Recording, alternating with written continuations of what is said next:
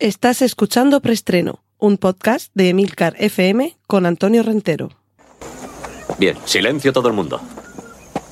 Motor. Sonido. Claqueta. Escena 1, toma primera.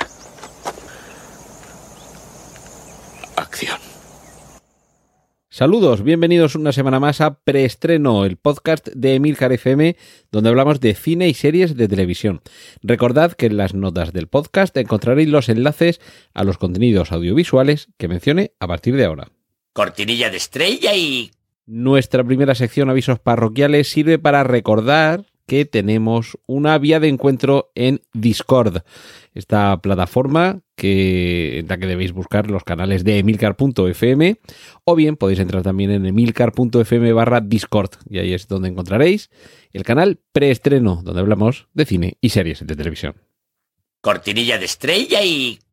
Vamos con el cine y para no distraernos más, explicaremos el título del preestreno esta semana. Estas cosas de Yorgos se refieren evidentemente al cineasta griego Yorgos Lántimos, de Langosta, por ejemplo, o La muerte de un ciervo sagrado. Para mí, un peliculón, rara como ella sola, pero un peliculón. A mí me trae recuerdos de Kubrick en cuanto a planificación de encuadres y, y un poco el, el aspecto visual, la frialdad y unas eh, interpretaciones excelentes de sus protagonistas. Y yo creo que es un cineasta, director también de la favorita, por ejemplo, que merece la pena seguirle de cerca. Pero, insisto, es un tío muy raro y sus películas también lo son. Bueno, pues las cosas de Yorgos nos lleva a hablar de su próximo trabajo, Poor Things, literalmente pobres cosas, que hasta donde yo sé es una forma que tienen en inglés. Y Juaniquilator, corrígeme si no es así, de decir algo así como pobrecillo o pobrecico. En este caso, en plural, pues sería pobrecicos, podría ser, o pobrecitos, ¿vale? Yo os voy a explicar la, la, sinopsis así resumida y ya me contáis qué os parece. Si conocéis a Yorgos Látimos y su cine, esto no os va a extrañar nada lo que voy a decir a partir de ahora.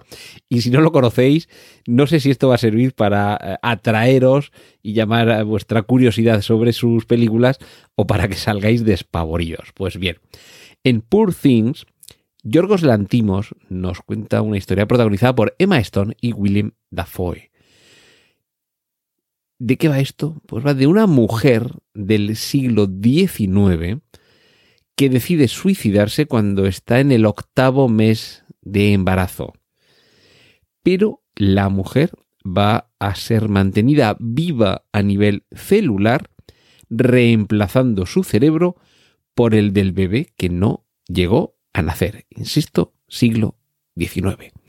Suena raro, ¿verdad? Bueno, pues luego ved eh, o leed por ahí la, la, sinopsis de Langosta, porque a su lado esto de Poor Things es lo más normal del mundo.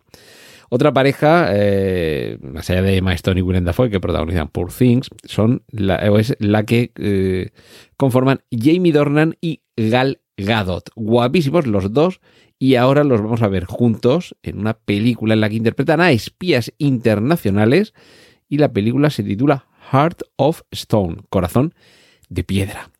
Lo que quizá no nos esperábamos, aunque sí que le hemos visto como actor en alguna película y sobre todo en alguna serie, es que David Lynch, el director, ya sabéis, el de, de Terciopelo Azul, la primera versión cinematográfica que llegó a rodarse de Dune, eh, es actor ahora también en The Fabelmans, la próxima película de Steven Spielberg que contará con David Lynch delante de la pantalla. Y por cierto, eh, os voy a ofrecer el enlace a un avance muy cortito. Este fin de semana, si no estoy equivocado, es, no sé si es la Super Bowl o algo de esto, y, y habrá más trailers y más largos. Pero de momento hay un mini avance de la próxima película de Jordan Peele. Nope, escrito nope, que es pues una forma de decir eh, no en inglés, un poco así como un nanay, ¿vale? Una, una negación un poco coloquial. Y es que son apenas unos segundos, simplemente vemos un par de, de rostros de los protagonistas que se alzan al cielo, un poco tipo no mires arriba, pero parece que la película va a ser un poquito más inquietante que la de Nómines arriba. Y también os dejo un tráiler quizá un poquito más largo de la cuenta, de los que quizá parece que cuentan demasiado, pero es de una película en la que yo creo que la atmósfera y la tensión es la que nos va a hacer disfrutarlo. Men, en inglés hombres, es la próxima película de Alex Garland para el sello A24, un sello con una factura y un tipo de producciones muy particular. Y en esta ocasión lo que nos cuenta Men es la historia de una mujer que viaja en solitario al Reino Unido para investigar la muerte de su marido. Y ya os cuento que cuando veáis el tráiler es posible que nunca más en vuestra vida queráis atravesar un túnel. Y eso que en el tráiler simplemente se ve o sea, no se ve, digamos, la resolución, ¿vale? Solamente la atmósfera de cómo está la protagonista en la entrada de un túnel y, qué es lo que parece que pudiera haber al final. O sea, solo con eso ya Alex Garland nos mete el miedo en el cuerpo. Cortinilla de estrella y... Nos vamos a la sección de remakes y secuelas. Ya se ha confirmado la sexta entrega de Scream, que nos ha llegado, si no recuerdo mal, hace unas semanas, la quinta parte pues se ve que ha funcionado lo suficientemente bien como para que ya se le haya dado luz verde a la sexta entrega de Scream. Y el año que viene, 2023, si Dios no lo remedia, comenzará el rodaje del reboot de Los Inmortales, la película de, ochentera con música de Queen, dirigida por el australiano Russell Mulcahy y con ese famoso espadachín español interpretado por Sean Connery que adiestraba al bueno de Connor MacLeod para tratar de convertirle en aquel que llegara al duelo final en el que solo podía quedar uno. Vamos a ver qué es lo que hacen con esto, porque la película, si la habéis visto, hace muchos años que no la habéis visto, yo no sé si, si que os arriesguéis a volver a verla o que recordéis que es una película que tiene ya casi 40 años y, que las formas de contar las cosas, los años 80 hicieron mucho daño, tengo que decirlo, pero aunque solo sea por algunos momentos la fotografía, el papel de Sean Connery y por supuesto la música de Queen, merece la pena verlo, pero que no se os quite la ilusión de esa película y crucemos los dedos a ver el año que viene, que es lo que ruedan con este reboot de Los Inmortales. Cortinilla de estrella y... Han salido las fotos del primer póster oficial de Obi-Wan Kenobi, la serie que evidentemente va a estar protagonizada por Iwan McGregor y que nos va a contar qué es lo que sucedió entre el final del episodio 3 y el principio del episodio 4 de la Guerra de las Galaxias. En algún punto dentro de, de esos años veremos a un Obi-Wan Kenobi crecido, seguramente aún no tan anciano como el que representó Ser Alec Guinness en el episodio 4, pero, en fin, la semana en la que acaba de terminar el libro de Boba Fett, yo creo que estamos todos con el hype súper alto y estamos deseando que llegue el mes de mayo para ver Obi-Wan Kenobi. Cortinilla de estrella y... Y vamos ya con la sección de adaptaciones. Primera imagen de Venus, la nueva película de Jaume Balagueró, para The Fear Collection que está libremente inspirada en un relato de Howard Phillips Lovecraft, Los sueños de la casa de la bruja. Cualquier cosa que lleve el marchamo de Lovecraft por algún lado, hay que verla.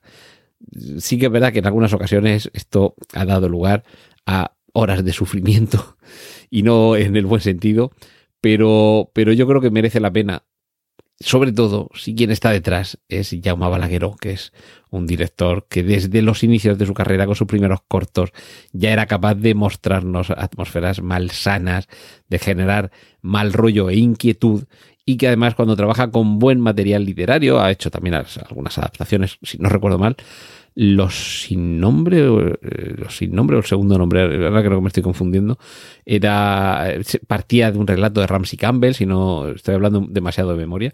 Pero vamos, quiero decir que es alguien que ha trabajado ya con, con material literario previamente, le ha sabido dar su propio barniz.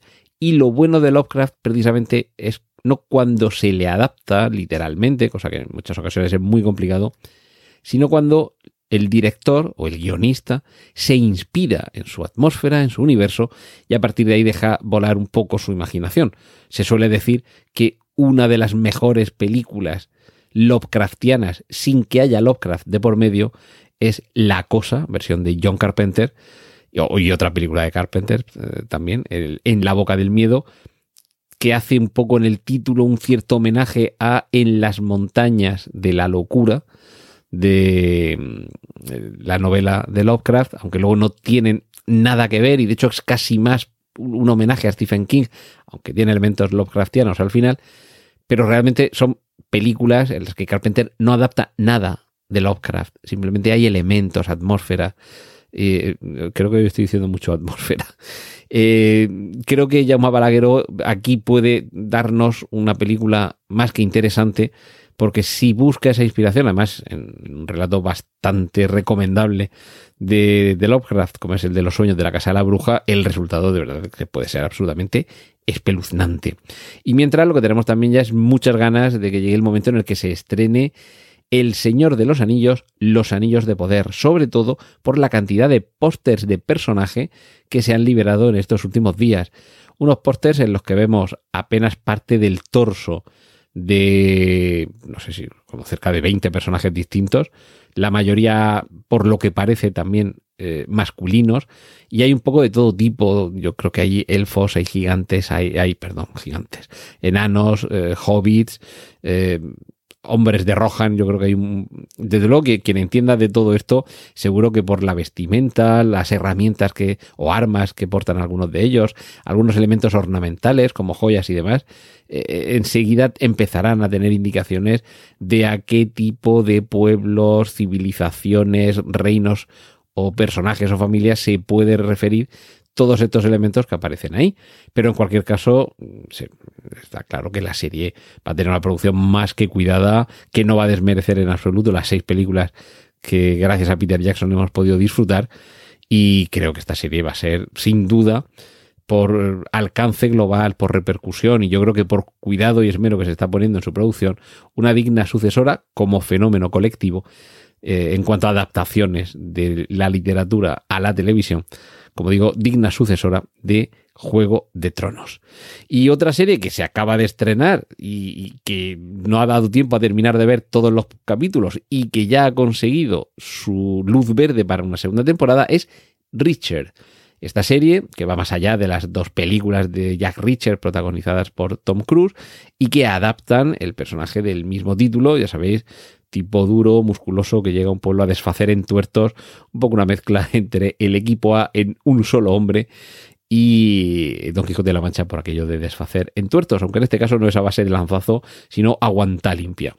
Y finalizamos con el tráiler del remake de Ojos de Fuego, aquella película que adaptaba una novela de Stephen King con Drew Barrymore como protagonista y que ahora vuelve de nuevo con Zac Efron, que ya se nos está haciendo mayor, en el papel de padre de la niña protagonista.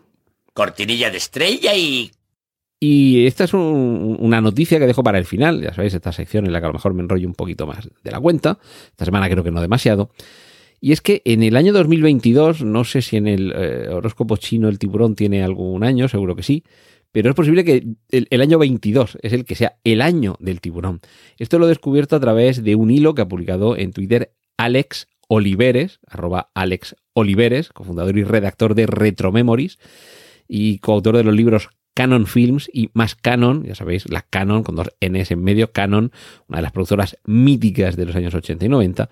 Y es que Alex, eh, un saludo por cierto, eh, ha hecho una recopilación de todas las películas que se van a estrenar en el año 2022 con tiburones.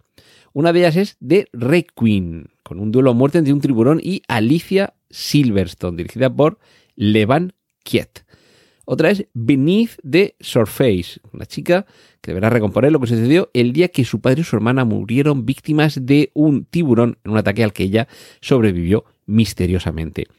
Deep Fear, una chica que va al rescate de un barco que se está hundiendo con una tripulación de narcotraficantes que la obligarán a sumergirse entre tiburones para recuperar el alijo de cocaína. Primera secuela de Reef Stalker. Es evidentemente la secuela de El Arrecife y en esta ocasión hay unos jóvenes que deciden bucear e ir en kayak a un mal sitio porque van a ser atacados por un tiburón blanco. Blood in the Water, a la que ya se eh, se augura una especie de fama de mezcla entre tiburón y Shaw, tendremos en ella a una joven llena de culpa por un crimen que cometió pero del que se libró, capturada por un sádico que la hará participar en un juego único, una especie de ruleta rusa con tiburones y otras cuatro personas que también escaparon en su momento a los, eh, a los eh, efectos de la ley que les perseguía. Below, aquí tenemos ataques de tiburón, pero ya no en el mar, sino en un embalse y en este caso con un tiburón toro.